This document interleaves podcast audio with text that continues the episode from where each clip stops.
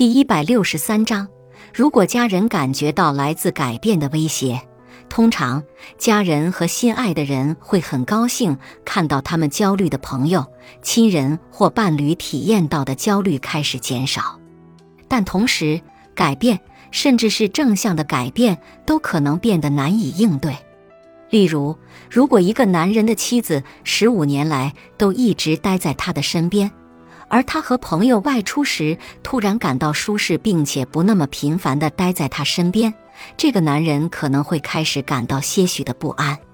当有焦虑问题的心爱的人变得可以凭自己的能力做更多事情的时候，他们的父母、爱人和其他家人可能会感到自己不再被需要。如果你发现，当你心爱的人开始得到改善时，你会感到些许的不安。